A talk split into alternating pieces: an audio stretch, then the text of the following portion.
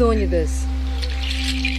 Somos filhas das ribanceiras, netas de velhas benzedeiras, deusas da mata molhada. Temos no urucum a pele encarnada, lavando roupas no rio, lavadeiras. No corpo, o gingado de carimbozeiras. Temos a força da onça pintada. Lutamos pela aldeia amada, mas viver na cidade não tira de nós o direito de ser. Nação, ancestralidade, sabedoria, cultura. Somos filhas de Nhanderu, Seneru, Nhandeci. O Brasil começou bem aqui. Não nos sentimos aculturadas. Temos a memória acesa e vivemos na certeza de que nossa aldeia resistirá ao preconceito do invasor. Somos a voz que ecoa. Resistência? Sim, senhor.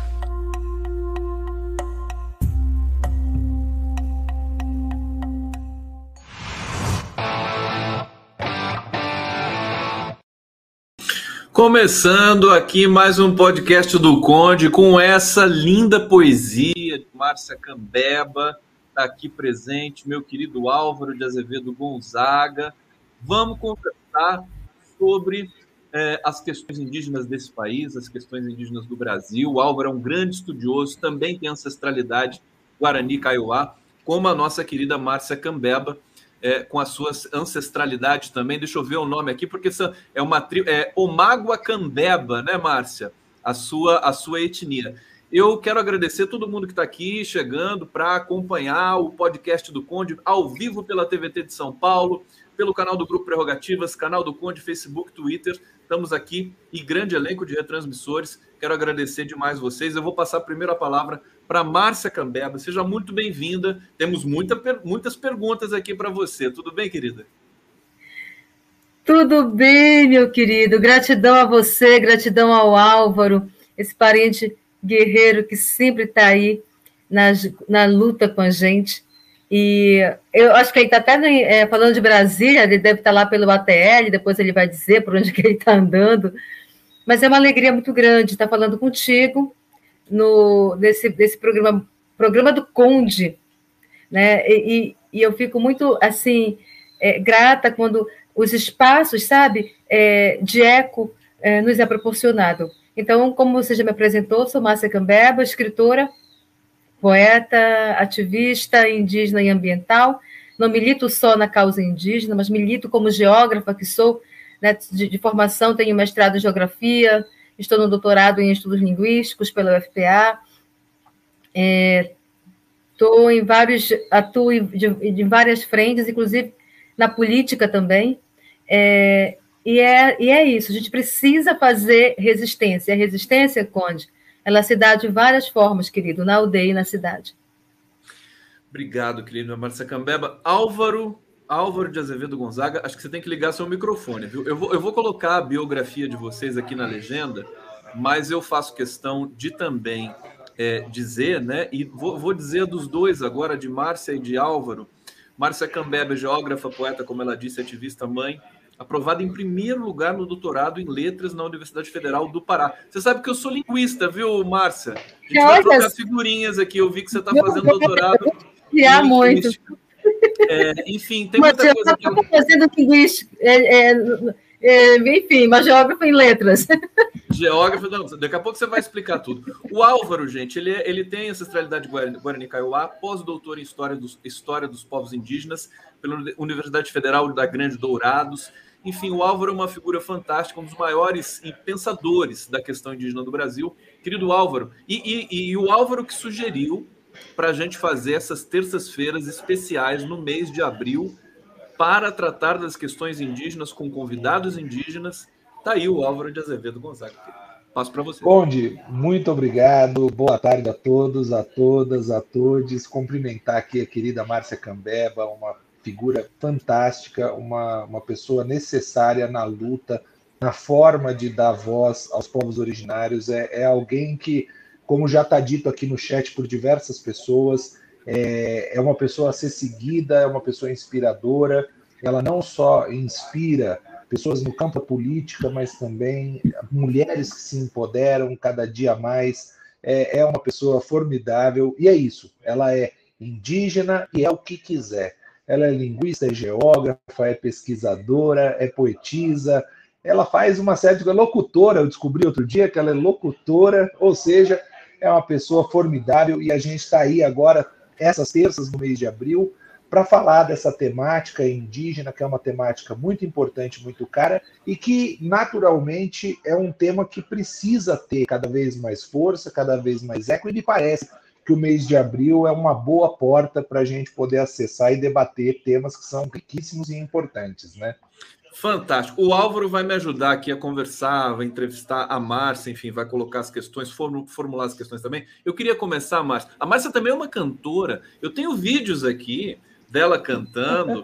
Tem, eu fui no canal dela no YouTube, coisas fantásticas. Eu quero tentar mostrar aqui para o público, vai ficar muito feliz. Mais compositora que cantora, mas a gente canta também. Mais compositora que cantora, tá certo.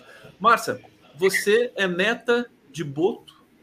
Explica isso. Neta de Boto. Né, neta de Boto, pra gente, explica para gente. E eu queria que você falasse também da tua, é, é, da, da, tua infância. Você saiu com oito anos né, da, sua, da sua aldeia porque você ficou doente, né? É, é e, e, e, tentaram lá, né? Você, você acho que a sua, não sei quem era a pajé ali da sua aldeia, era uma pessoa muito Minha próxima. Avó. Sua avó era pajé e aí não deu, não, você teve que vir para a cidade para se tratar. Conta um pouquinho, lembra um pouquinho dessa história para gente. Bom, a, a minha avó, é, bom, você, a primeira pergunta foi neta de Boto, né? Então, é, o meu avô, quando a gente sai da aldeia é, para a cidade, o, a minha avó, a minha avó me, me colocou para ouvir as narrativas do meu bisavô, que eu chamava de avô, né? É sempre avô, né? Acaba virando bisavô, trisavô, acaba virando... Então eu conheci meus, meus bisavós, eu cuidei deles. Tive essa honra. E, e cuidei da minha avó também, até o seu último momento de vida. E, e ele dizia, numa das, das narrativas que ele contava, ele contava várias vezes, várias, às vezes dez, mais de dez vezes a mesma narrativa. E quando eu dizia assim, vovô, você já contou esse daí, ele falava, escute de novo. Então, é, porque depois que você cresce, isso eu tinha 10, 11 anos, né? Depois que você cresce, que você vai ver, vai saber, vai entender que o escutar de novo e de novo e de novo é memorizar, não só aqui, mas na alma, toda e qualquer narrativa que venha dos nossos anciões. Essa sabedoria que universidade nenhuma, por mais que eu e Álvaro e você passam, e quem está nos ouvindo aí, sente anos e anos o bumbum numa cadeira de universidade, não nos dará essa sabedoria. Então, o vovô contava que ele era filho de Boto, meu bisavô. E, e aí ele me contava né, que um dado, um dado dia o pai dele é, levou ele para pescar. E no momento que eles estavam pescando, ele era menino de oito anos, nove anos. ele disse que viu o rio fazer muito banzeiro, muito banzeiro, e, e o pai dele disse: olha, Daniel, que o nome dele era Daniel, Daniel, fecha seus olhos. É, aí ele ficou com medo, né? Ele disse: feche seus olhos. Aí o vovô disse que fechou, fechou com as mãos e fez que fechou, estava entreaberto. Ele disse que viu a hora que um boto boiou e de repente já não era mais um boto, já era um homem conversando com o pai dele é, perto da canoa. E conversou e disse que precisavam da presença do pai do meu bisavô, porque estava acontecendo um problema muito sério e no mundo dos botos, no mundo das águas, ele precisava ajudar. Aí o, o, o pai dele olhou para ele e disse assim: Meu filho, você vai fazer uma viagem comigo. Eu não vou poder deixar você aqui sozinho. Então, nós vamos viajar agora. Feche bem os seus olhos, não abra para nada, só quando eu lhe mandar. Aí, aí sim, meu avô disse que fechou os olhos porque ele ficou com medo. E quando ele, ele deu por ele, estava num outro lugar que não era nada parecido com o que ele conhecia. Né? E essa história eu ouvi várias, de várias formas, várias vezes. Ouvi de minha avó também, que foi quase foi encantada por um boto grávida de minha mãe e, e gerou várias narrativas que está no Comissa Genó, meu quarto livro, lançado somente lá, né, nos Estados Unidos, e que está venda pelas plataformas. E, e aí eu, vou, eu dizia, quando eu dizia para ele que, a gente, que isso era narrativa, porque a escola tinha feito isso comigo, né? Já estava fazendo aquela lavagenzinha cerebral, dizendo que era, tudo era narrativa, narra, é, como é, era mito, lenda, folclore. E ele disse: um dia que você vê um boto, diga para ele: Ô boto bonito, me leva para conhecer o teu mundo. Aí eu disse: Mas por que, vovô? Porque você é bisneta de boto. Então você também tem encante. Deixa ele, deixa ele te levar. Aí eu falei: Não, vovô, não. Aí quando foi, eu fui gravar o, o clipe. É, o, o, o Araçu, que está no YouTube, no meu canal, é o único clipe que eu tenho também, né? É o único que está lá. É, é, a gente estava gravando aqui em Castanhal, no Garapé, e de repente estou tendo retorno. Eu acho que estou com fone, né? Oi, querida, o que, que você falou? Eu estou tendo retorno. Agora você tá melhorou. Tá retorno, deixa, deixa... Pronto, Isso, agora, vai, agora, vai dar certo. Desculpa. Vai, Isso é o retorno de voz. Então, aí quando eu fui gravar o, o, o clipe, era para mais de 10 pessoas, porque eu ganhei de presente esse clipe, né? De, um, de, um, de uma. da Realize, que é uma empresa. Aí eles estavam. A água batia na cintura da gente. Olha que eu tenho um metro, não tenho nem uns 60. É, a água batia na, a, em mim, batia mais, lógico, né? Neles, altões. E de repente o senhorzinho que estava comigo na proa da canoa, que eu estava remando, disse enquanto eles trocavam a lente, canta de novo essa tua música, tão bonita. E eu comecei a cantar para ele. E com o Sultassani. E nessa hora que eu estava cantando, segura no cipó para a correnteza não levar a canoa, ele estava de frente para mim, eu de frente para ele.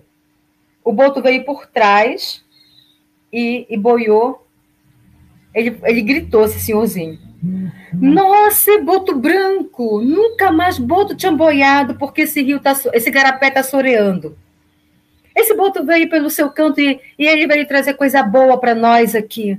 Cante de novo, cante, cante que ele tá aqui. Aí, aí, e, eu, e eu já meio, né? A gente fica emocionado. E eu lembrei do vovô, a história do meu avô. Eu falei, gente, depois de quanto tempo? Vovô já, vovô já morreu. E eu disse, meu irmão, se você está aqui, apareça de novo e abençoe esse trabalho faz com que esse trabalho, esse clipe, seja o que for, que ele abrace mais pessoas, que ele faça o bem, sempre. E o pessoal começou a chegar para perto da canoa, andando pelo, pelo igarapé. E aí eu, eu cantei. E com Ixé, o sultão, ele veio de lá para cá, por cima da gente. Nunca mais esse boto boiou lá. Pelo menos eu sempre estou indo lá, final de semana, porque eu sempre estou fazendo gravações por lá levando pessoas, porque o Igarapé é muito bonito. E a notícia é que nunca mais o boto boiou foi aquele foi o primeiro e o último dia que aquele boto apareceu lá. História fantástica, né? O boto é um peixe misterioso, ele está em todas as lendas, né? Das comunidades ali da região. Eu tô doido para perguntar já mais um monte de coisa. É, mas eu vou passar para o Álvaro para a gente. Pra só, gente... Diga, querida. Só para, enquanto passa para o Álvaro, eu saí da aldeia com oito anos de idade. É, você falou que eu, que eu adoeci, peguei pneumonia muito forte. Minha avó fala que era tuberculose, mas não podia ser, porque senão não tinha resistido, né? Então, é, era uma época muito difícil que a gente não tinha muita a presença da saúde lá, do, do de médico, essas coisas assim. Então, minha avó tentou me curar é, é, ela, ela ainda, junto com outras mulheres ticuna da aldeia, é, fizeram um, um, ritual, fizeram o remédio, é, ela conseguiu tirar a febre, que ela disse que chegava a 40, 40 graus de febre, eu tremia, eu delirava de febre, criança bem pequena.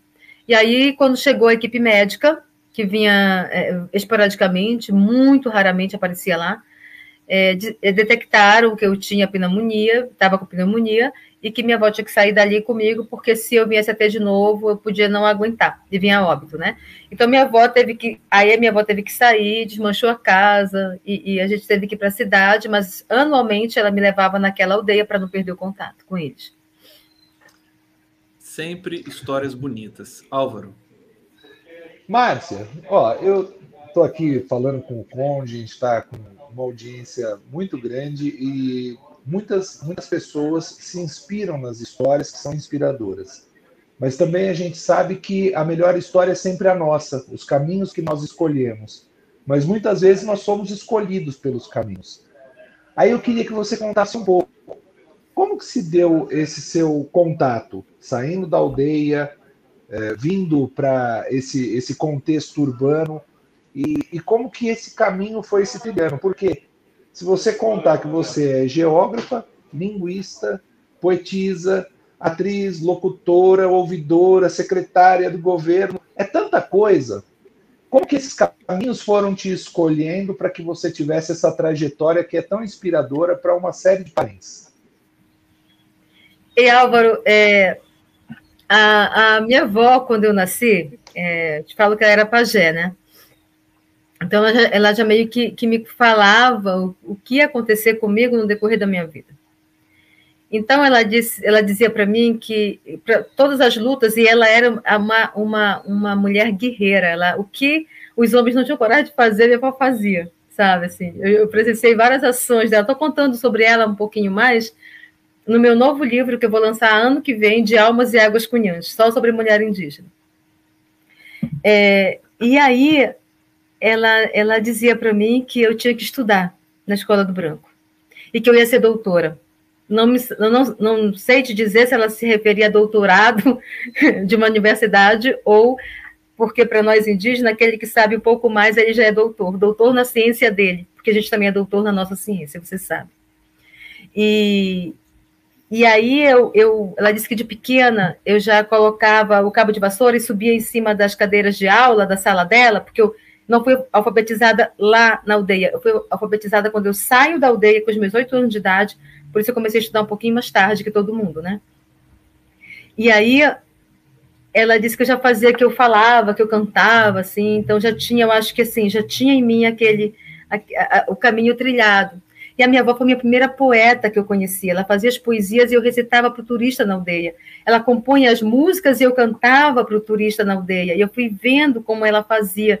Eu acho que eu observei bem, sabe, o, o a trilha que ela estava fazendo, que ela estava deixando, assim, sabe, para mim. E, e, quando eu saí da aldeia para a cidade, eu fui estudar numa escola chamada Escola, escola de Pobre porque era na época do, do grupo, grupo escolar, e aí a, a diretora Sueli Torim de Souza, que encontrava sempre a gente com música, com poesia, fazia recitais, botava a gente para compor, para fazer, é, é, escrever poesia, e ela foi só trabalhando algo que já estava em mim. E, e daí para frente, é, com 14 é, anos, na verdade, 13 para 14, eu fiz meu primeiro programa de rádio. E depois a rádio foi me levando, depois comecei a fazer experiências com TV, fui fazendo experiências com TV, primeiro como repórter, tanto que hoje também eu apresento um programa no YouTube que se chama Programa Amazoniano, só sobre a Amazônia e questões, e questões indígenas. É, e foi me dando essa possibilidade, eu fui entendendo que a arte que o, o não indígena realiza aqui na cidade, ela pode, ressignificada por nós, ser para nós também uma ferramenta de luta. E daí é se fazer da música indígena, da poesia, da, da, literatura indígena, e por que esse recorte? Tu mesmo sabe que a literatura ela é, ela é brasileira, ela é ampla, mas a gente precisa desses recortes para que a gente possa delimitar o espaço de onde a gente está falando, né? Estou escrevendo sim uma literatura geral, mas ela tem uma especificidade que é indígena. Eu estou compondo uma música, ela é brasileira, ela é MPB, é, mas ela tem uma especificidade de uma letra de uma língua que diz respeito a uma nação, a um povo e, por, portanto, uma, uma língua resistente e que resiste ainda hoje por todo o processo dizimatório que a gente passou e tu bem sabe que foi muito difícil. O relatório Figueiredo está aí para provar então, a gente precisa fazer essas, essas lutas e vem o ATL, a gente está lá no ATL, todo mundo junto, mas tem outras formas de lutar, e tu sabes que são essas são são ferramentas muito importantes quando a gente consegue adentrar uma universidade, uma sala de aula com a nossa literatura, com a nossa música, com os nossos corpos mesmo, sabe? Com a nossa cara pintada de urucum, de genipapo, com o nosso cocá, que não é um adereço, muito menos um enfeite, é representatividade de povo, é ancestralidade e demarca o nosso território de onde nós estamos falando. Então, acho que por tudo isso. O entrevistado, quando é bom, Conde, ele, ele acontece isso. A próxima pergunta já até sabe, parece e já, já responde.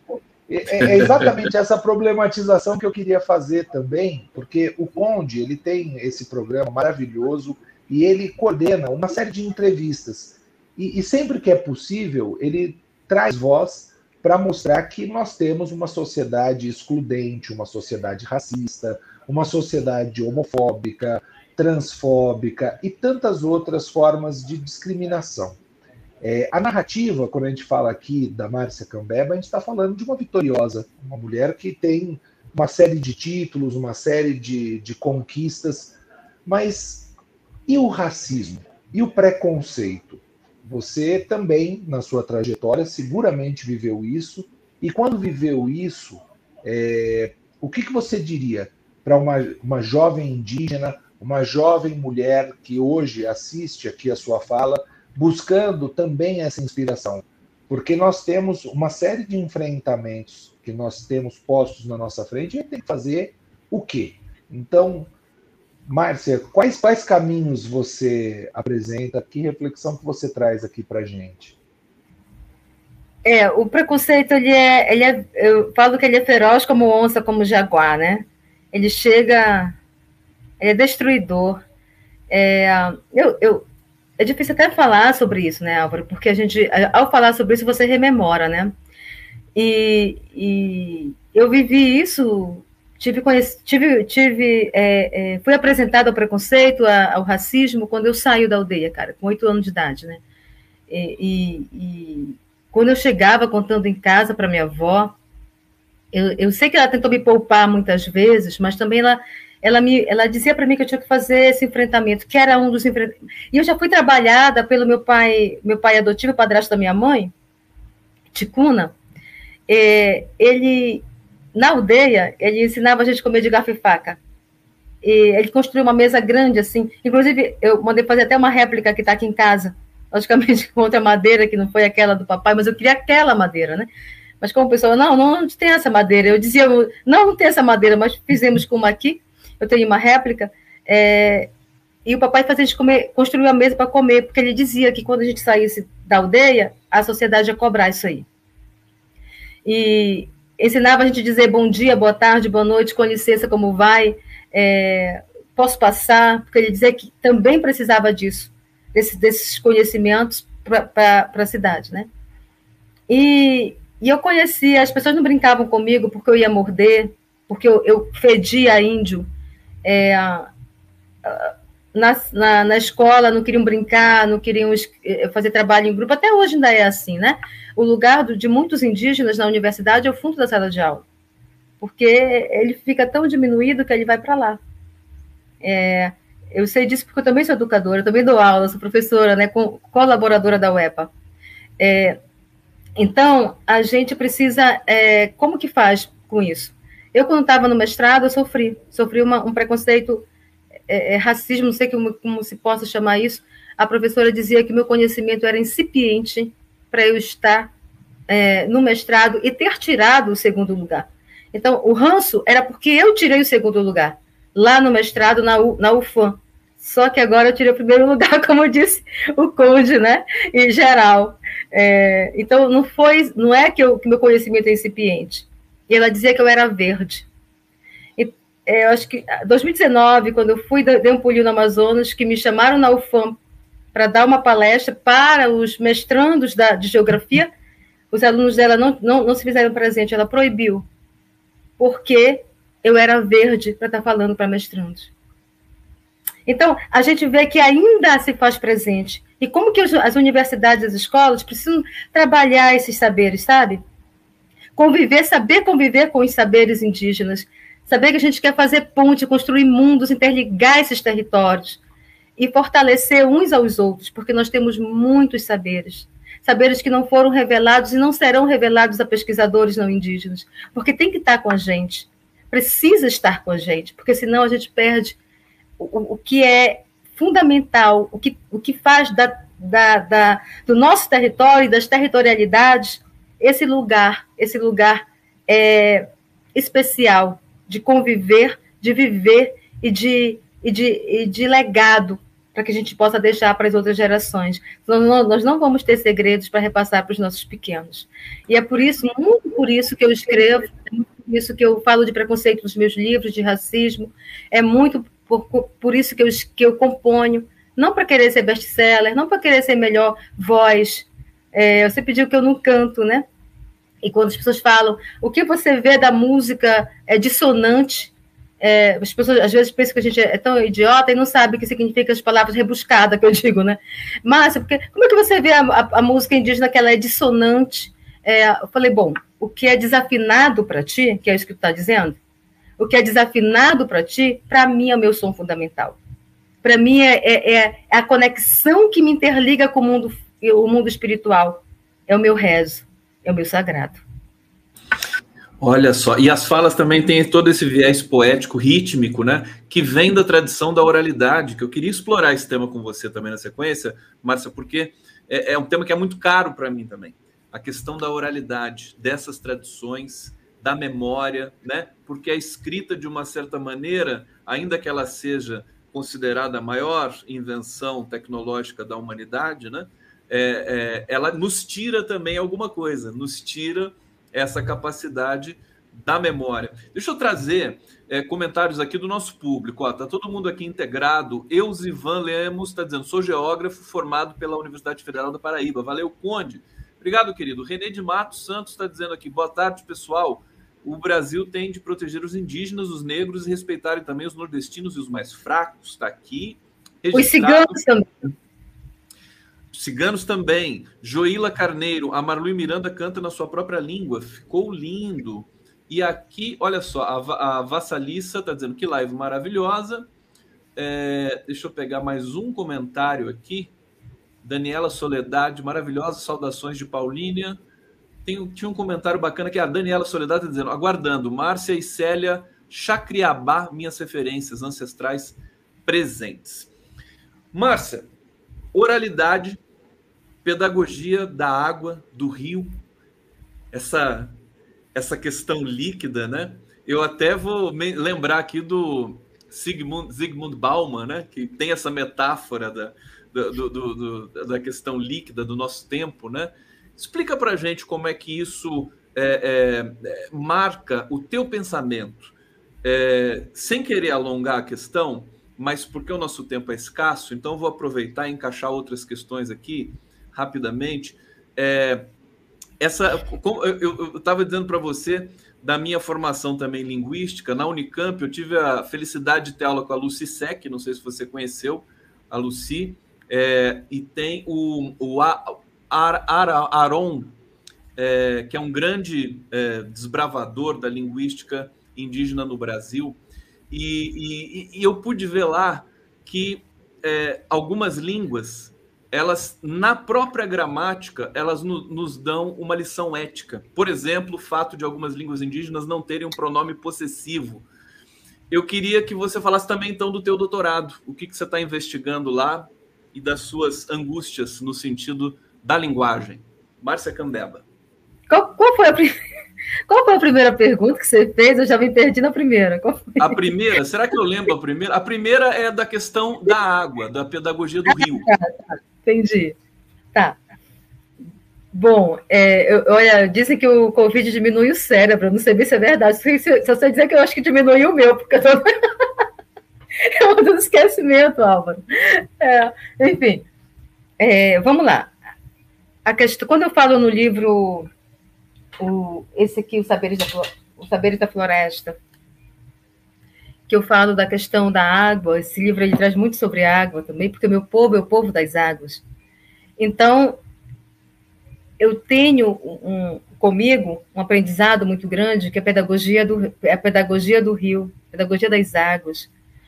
É, meu pai me ensinava a, a, ouvir o rio em cima de uma ribanceira, cedo do dia, observando o vai e vem das ondas que a gente chama na geografia, os colegas da geografia que estão aí, solapamento, né? É o porquê? Porque é quando a, o banzeiro bate na, nas barrancas que levam o nome de pacote sedimentar.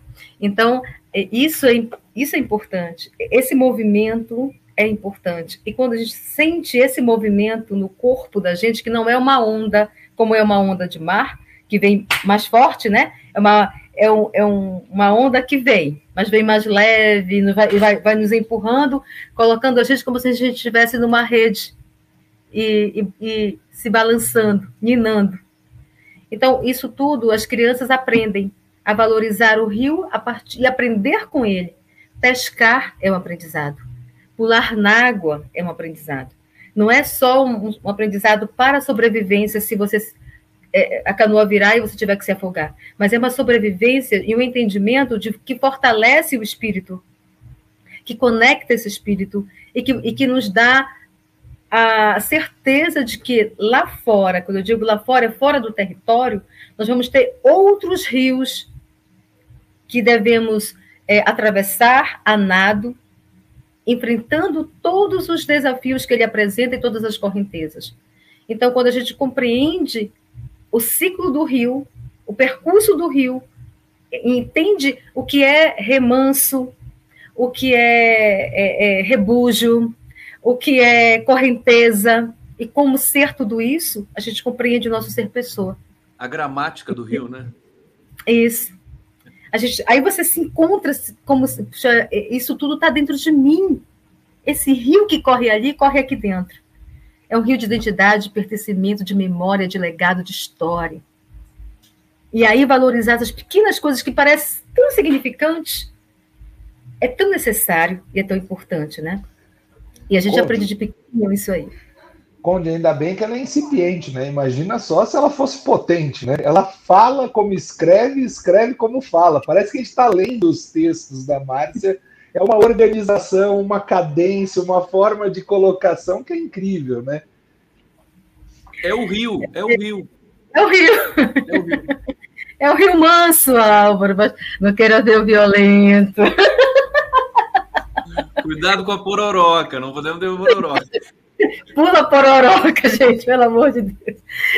A pororoca estoura aqui, né? Nós temos o estouro da pororoca aqui no, no, no Pará. Vocês estão convidados a, a prestigiar esse fenômeno que, devido todo o processo de desmatamento e de impacto ambiental, já não faz mais como se fazia antes, né? Bom, agora indo lá para a questão da, da, da do, do, doutorado, do projeto. O projeto é, eu faço, eu faço doutorado em letras, estudos linguísticos, mas eu vou trabalhar com análise do discurso. Então, acho que por isso ainda não cheguei a conhecer essas referências que você cita, mas vou procurar muito é, é, ter conhecimento é, dessas pessoas. Eu conheço muito quem é da análise do discurso, a professora é, Gregori. Exatamente, desculpa te interromper, querido, já interrompendo, é exatamente a minha área. Análise do discurso francesa. Manguenot, Pechet é, é, e, e todo esse curtinho. Agora? Você falou, pessoas estão lendo. A Gregolin também, né? Tinha fazer até uma live com ela, me, me convidar para fazer uma abertura, fiquei muito feliz, né? Se você ouviu falar dela. É, então, é, eu, eu, vou trabalhar as narrativas orais Cambeba, é, Conde, é, na verdade, eu vou trabalhar com uma, uma geodecolonialidade cambeba, é, trazendo identidade, memória, pertencimento, é, para as narrativas, interligando esses territórios cambeba é, no Brasil e Peru, na Pan-Amazônia, porque eu vou pegar Brasil e Peru. Como que esses povos cambeba, quando eu falo povos cambeba, não estou falando errado, tá, gente? Porque cambeba é, se refere ao povo, não à quantidade de indivíduos. Então, a gente não fala é, é, é pataxós, é, cambebas, guaranis. Não, você fala, quando você vai se referir ao povo, você fala no singular mesmo. É, o povo pataxó, povo cambeba, povo guarani, povo suruí, assim. É, então, como que essas narrativas cambeba interligam esses povos que nunca tiveram um contato mais próximo fisicamente, que nunca fizeram intercâmbio, por exemplo. Então, o, os cambeba do Alto Solimões é, se interligando com os cambeba do Peru, se interligando com os cambeba de é, aqui de Fortaleza, no Ceará, e isso tudo através é, das narrativas orais. E aí a gente vai analisar, fazer é, outras, outro, outros, outros, outras pesquisas que vão surgindo no decorrer do caminho aí. Mas a, a princípio é isso que eu tô, que eu estou trazendo para a pesquisa. Como, como as culturas se interligam é, é, de maneira ancestral também, quer dizer, sem ter ligação. Justamente. Fantástica pesquisa. E, e, essa coisa de você ser geógrafa também é, é assim, é, é, sensacional, porque você também entra nesse vocabulário e nessa, nesse enquadre né, do, do da nossa realidade com essa gramática da geografia. Álvaro, eu tô, eu, tô até com ciúme aqui, não vou passar para você, não. eu tô vendo que eu tô sobrando nesse assunto, né? Na verdade, vocês que estão sobrando na temática, vocês têm aí um domínio que é fantástico.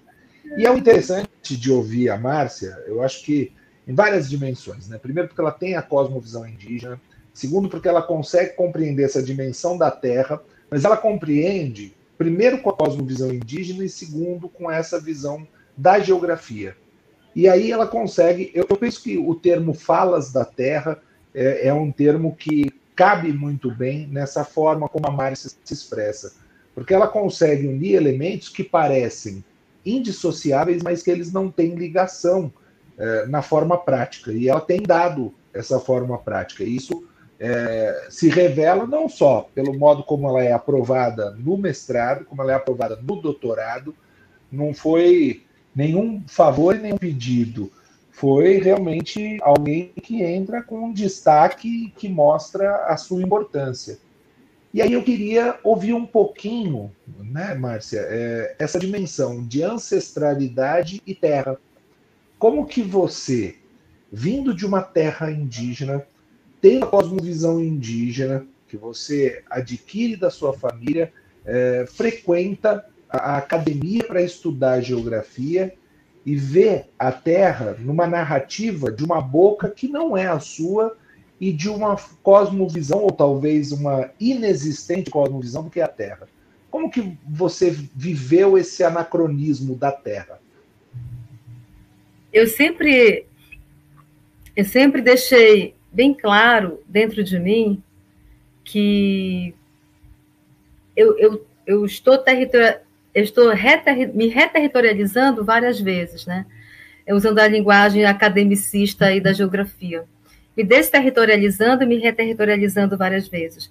E toda vez que eu me desterritorializo, e a primeira vez foi saindo da aldeia, quando eu saí da aldeia, é, eu trouxe comigo todas as memórias que eu pude adquirir através dos ensinamentos, não só dos meus, dos meus avós e meus pais, mas de cada ancião que o, que o meu pai adotivo, né, é, fazia eu ter todo dia. Todo dia era uma casa diferente que eu visitava. Ele me deixava lá e eu me pegava à noite. Eu passava o dia inteiro naquela casa aprendendo com aquela família, uma família diferente que eu, que eu não conhecia, passava a conhecer e eles passavam a me conhecer. Então, a terra na, na, nossa, na nossa análise, no nosso saber indígena, ela é mãe. E parece tão bobo, né? Você dizer mãe terra. Tem gente que fala assim, ah, mãe, falar mãe terra é coisa de, de índio e é coisa também de ambientalista, né? É, mas a profundidade da palavra é que falta na nossa na nossa essência de pessoa. Porque quando eu digo mãe, eu não falo mãe à toa. Eu não falo mãe para qualquer pessoa. Eu não falo mãe de qualquer jeito. Eu não falo mãe sem sentir o ser mãe, sabe? É, eu, quando eu digo mãe, eu, eu, eu, eu me encho de sentimento, do melhor sentimento que eu posso dar para essa palavra. Imagina você dizer mãe, terra. Então é toda, é, é toda uma ancestralidade de mulher que está ali. Ela gesta é, cultura, ela gesta alimento, ela gesta cuidado, que uma mulher também gesta quando é, põe uma criança no mundo, né? Dependendo, dependendo da pessoa, né? varia muito de pessoa para pessoa, tem muitas situações, mas eu estou falando daquela gestação que você quer, que você sente e que você impregna todo o sentimento bom ali. Imagina a terra gestando a vida.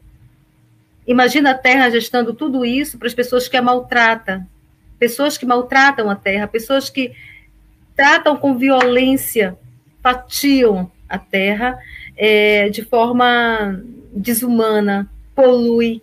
E mesmo assim, Álvaro, o mamão continua amadurecendo, as frutas continuam dando nas árvores, a planta continua brotando e a gente continua sendo esses filhos ingratos com a mãe terra. E quando você sai da aldeia que vai para a cidade, você vê outra realidade, Álvaro. A terra, ela tem valor de. Enquanto na aldeia ela tem valor de mãe, na terra, na, na cidade, ela tem valor de mercado. Eu compro de você, você me vende. Eu planto, eu construo, eu faço o que eu. Ela não, eu não vejo com aquele sentimento de mãe. Ela perde o sentimento de mãe, com todo respeito às pessoas que nos assistem, mas é assim ela ah, perde, eu, eu, eu, eu, deixo de ter esse sentimento e passo a ter um outro sentimento que é o, colocar o cifrão na frente dela sempre, na frente de tudo, né? De uma árvore, de, enfim. Tem, tem alguns bastidores aqui, e você está falando de mãe, e você mostrou um livro que você tem, em que você é terra de alguém, não é? Você é mãe. Além de tudo, se você passa o currículo, você fala, bom, ela não tem tempo para mais nada. Ela resolveu ser terra de alguém. Ela é mãe do Carlinhos, não é isso? E ele tem um livro que você produziu e é uma, uma temática bem importante que eu acho também é bem legal de você colocar também aqui para todos, né? É, o Carlinhos ele, ele é autista, ele tem nível médio. Então, ele tem uma dificuldade de aprendizagem, na escola, ele, ele interage normal, como toda criança interage.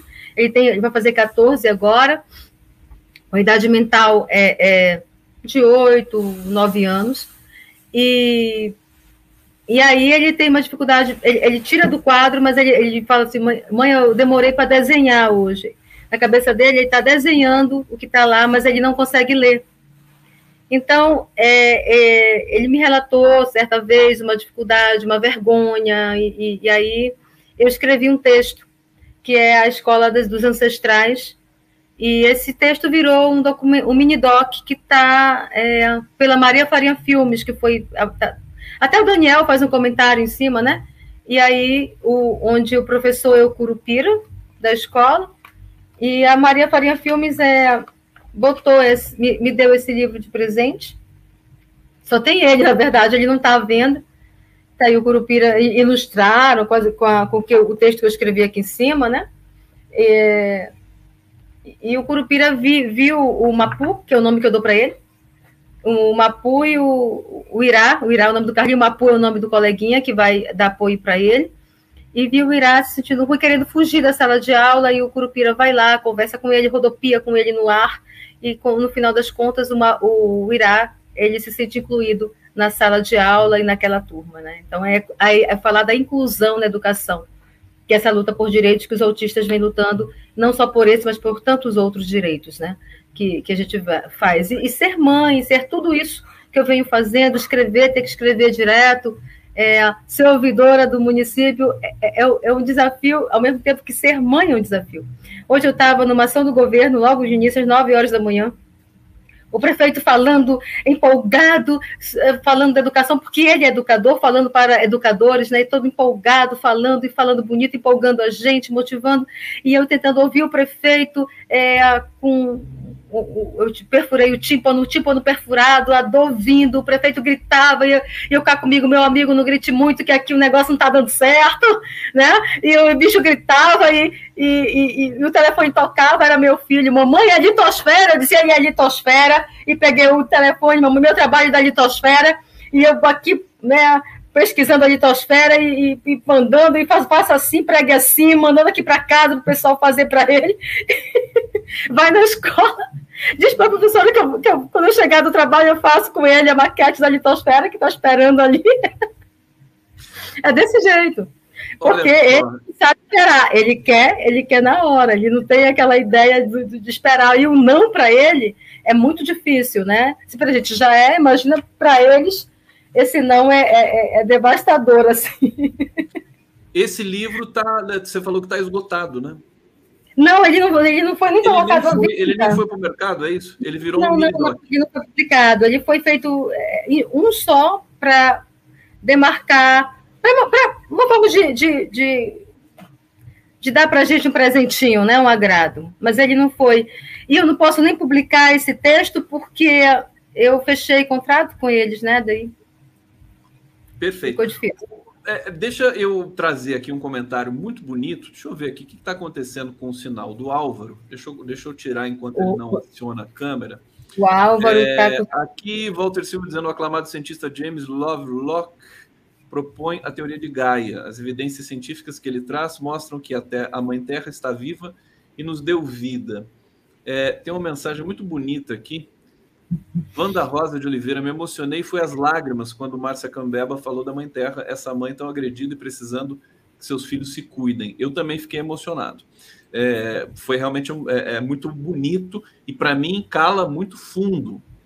Esse, até porque é, eu, vou, eu vou te fazer uma pergunta agora é, que diz respeito a, enfim, a todos nós, seres humanos, né? o mundo todo, e não só é, um segmento em especial, tampouco aos brasileiros, mas ao mundo todo, porque depois dessa pandemia, Márcia, depois, a, a, a gente está também testemunhando, presenciando uma guerra no eh, leste europeu, na Ucrânia, é, em que voltou à tona questões, aqui o, o Álvaro voltou, voltou voltaram à, à tona questões como, por exemplo, o uso de armas nucleares. Quer dizer, é, o que está acontecendo com o mundo? Porque também nós estamos é, no, no, na, uma espécie de colapso do capitalismo, neoliberalismo misturado com fascismo, né? Uma coisa muito difícil. E aí, a, a minha pergunta para você é justamente com a, dentro da epistemologia indígena, se é que a gente pode falar nesses termos, né? A maneira de conceber o mundo que é completamente diferente da, da, dessa episteme ocidental. Eu queria que você nos ajudasse né, a, a formular uma nova visão de mundo e como isso pode ser possível, sendo que os detentores do poder pelo mundo, jornalistas, o mundo do direito, né, toda essa cadeia de poder, ela está meio que impermeável a essas novas formulações. Mas eu passo para você nos dá aí uma, uma, uma luz para isso tudo. Me convidaram para escrever, não sei se fizeram o mesmo convite para o Álvaro, me convidaram para um projeto chamado Cartas ao Mundo. São dez cartas, Álvaro, que a gente tem que escrever à mão e que esse projeto, essa, essa sei lá, essa, não sei se é empresa, esse projeto que me convidou, eles vão mandar, vão, vão mandar por correio, não sei, para alguma pessoa, ou vão escolher pessoas para enviar. Então, Conde, é, quando você faz essa pergunta, enquanto você falava, vinha uma coisa muito forte no meu pensamento, no meu coração, né? Solidariedade, amigo. A gente perdeu o sentido do, do, da partilha, do que é o bem viver. Porque o bem viver, Conde, ele consiste em o, o, o que eu quero de bom para mim, eu quero para eu quero para você, eu quero para o Álvaro, eu quero para qualquer pessoa que está aqui. Independente se eu conheço o, o Álvaro, o Conde ou não. Independente se, se eu ajudasse, se, se hoje a gente ajuda querendo ser ajudado, querendo logo algo em troca. Isso não é, não tá, não, não compõe essa lógica do bem viver.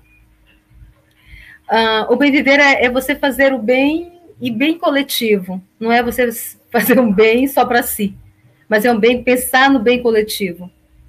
E se a gente conseguisse, pelo menos pôr em prática esse bem viver, pensando a solidariedade, pensando a coletividade, eu, eu tenho certeza, sabendo valorizar as pequenas coisas, é, é, evitando com que a gente gaste tanto, prejudique tanto a terra, tanto a natureza, nós teríamos um ar melhor, puro, nós teríamos uma vida melhor, independente de ser só nesse plano físico, mas no plano espiritual, porque equilibrava o nosso espírito. Nós esquecemos que nós somos espíritos, nós somos feitos só de matéria, só de pele e osso. Mas nós temos um, uma espiritualidade que nos move. Nós somos um território do sagrado, Conde. E quando a gente esquece e esqueceu que nós somos esse território do sagrado e que esse sagrado precisa ser valorizado, a gente vai viver sempre em guerra, porque a gente sempre vai ver o outro com, com olhar de, de disputa. Eu sou melhor que fulano, fulano é, não pode não pode estar nesse lugar que eu estou, porque senão ele vai concorrer comigo. Nós vivemos em constante disputa de espaço, espaço de poder, espaço territorial. E a gente vive uma questão assim: quanto mais eu tenho, mais eu quero. Eu não me conformo com o que eu tenho. Se eu cheguei aqui, eu quero chegar mais ali. Então, para chegar mais ali, eu, eu tão pouco importa se eu passar por cima de ti ou não. Se você vai sofrer ou não. E como é que você, é desculpa, mas como é que você articula isso no seu dia a dia? Porque você está no meio, você está num governo, evidentemente o governo do Edmilson em Belém é referência para o Brasil inteiro, do ponto de vista da, da humanidade e tudo mais, mas você lida com esse mundo o tempo todo, né, Márcia? Esse mundo do egoísmo, esse mundo do egocentrismo ocidental. Como é que você articula isso dentro de você? É um sofrimento constante, meu amigo. É um sofrimento constante. É você dizer, puxa vida, eu não sabia. Tem hora que você pensa que você é tão ingênua. Puxa, será que eu sou tão ingênua? De eu não imaginar que o ser humano é assim. Eu já me deparei com tanta situação, amigo. Infelizmente, que não pode ser partilhada aqui, porque são muito fortes. Dentro do meu próprio departamento, de estar enfrentando isso, né? Então, mas aí quando eu penso, eu digo, minha Nossa Senhora, estou vivendo isso. É, mas eu agradeço o Edmilson. Eu vou ser imensamente grata a esse homem, não como, só como prefeito, mas como ser humano. Primeiro, ele, eu, não sou, eu não sou do direito, ele confiou a mim um cargo de ouvidor, que precisa também entender um pouco do direito. Né? Então, uma geógrafa na ouvidoria, imagina. Uma indígena na ouvidoria. Isso causou um, ah, um, sabe, o, o, Ministério Público ficou louco, assim. Eu, eu logo em primeira fui palestrar para 72 ouvidores do MP em Brasília. Queria saber o que o ouvidor indígena podia dizer. Um pouco um teste, né, amigo? A gente não é besta e sabe, né? Um pouco um teste, mas eu acho que eu passei, sabe? Ai, eu morro de rir, sabe? Tanta coisa. Eu olho, eu olho para o Edmilson e falo, cara, tu não tem ideia do que tu fez. Aí... deixa eu aproveitar, essa, inclusive essa sua potência, essa alegria também que você traz para a gente aqui, é misturada com uma dor. Eu, eu fiz uma live é, recente com é, é, mulheres negras e, e, veio à tona o conceito de dororidade, que dialoga com a questão da sororidade, foi, foi é, é, é, conceituado por uma pensadora escritora negra chamada Vilma Piedade. Achei lindo isso, achei uma coisa muito forte, né? A relação entre as mulheres, mas entre, a relação entre as mulheres negras. É, eu, eu me lembrei aqui de um filme da Maia Darim, eu não sei se você viu, que é o A Febre. É um, é um filme fantástico sobre um uh, indígena que trabalha num porto de Manaus e, e, e é a vida desse indígena de, né, no, no meio-fio da civilização branca do Ocidente e da cultura dele. É belíssimo. Depois eu vou te passar, porque foi uma foi, foi o primeiro filme que eu vi em que um indígena é retratado dentro da angústia urbana. Assim, é de uma poesia fantástica. Agora, Márcia, você com toda essa potência, com toda essa força, que, que você está planejando para o seu para o futuro, além do doutorado? Quer dizer, você tem pretensões é, de. Você já é uma escritora estabelecida. Quais são os desafios que você está se colocando nesse momento? Eu estou lançando o meu quinto, né, meu quinto livro, que se chama O Povo Cambeba e a Gota d'Água, pela editora EDB. A gente lança esse ano. E para o ano que vem, estou preparando o de Almas e Águas Cunhãs, quero lançar ele. Logicamente que vão aparecendo editoras, editoras, e a gente vai, no decorrer do caminho, a gente vai também fazendo essas parcerias.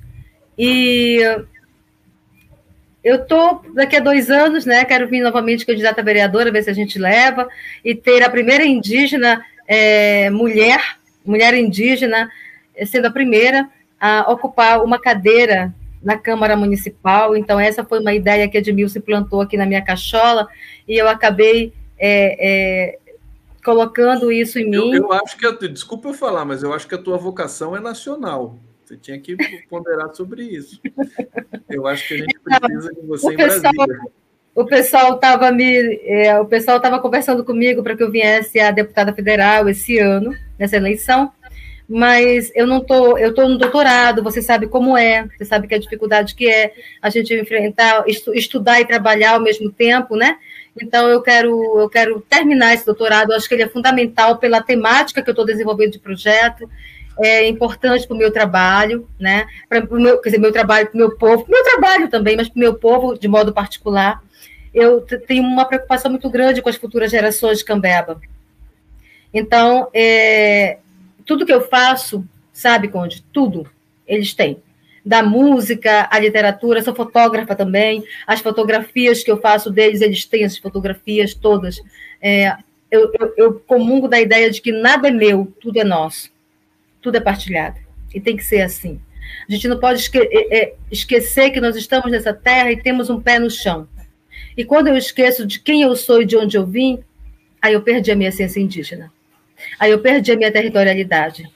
Aí eu perdi a essência de dizer de uma identidade que atravessou mundos, resistiu à dizimação, resistiu à, à, epidemia, resistiu à bala de carabina, ao estupro coletivo, a várias formas de violência para estar aqui.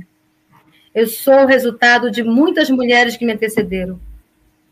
E eu quero num, de modo assim, não é pretencioso da minha parte, mas eu quero que novas mulheres cambeba, que hoje são crianças, amanhã vão ser mulheres, possam ter, sim, é, o que eu não tive, referências para pesquisar. Então, na minha dissertação, eu trouxe meu povo cambeba do século XVI ao XXI. E Olha, aqui no eu... doutorado eu trago, uma, eu trago uma narrativa que eu também vou voltar lá atrás, pesquisar uma, outras narrativas e ver como que as de lá se interligam com as de hoje. Porque é preciso a gente, a gente ter, sim, esse passado bem entendido para poder fazer um presente bem construído. Estou muito curioso para ler o teu trabalho. Depois eu vou pedir para você, né? A gente está em contato aqui.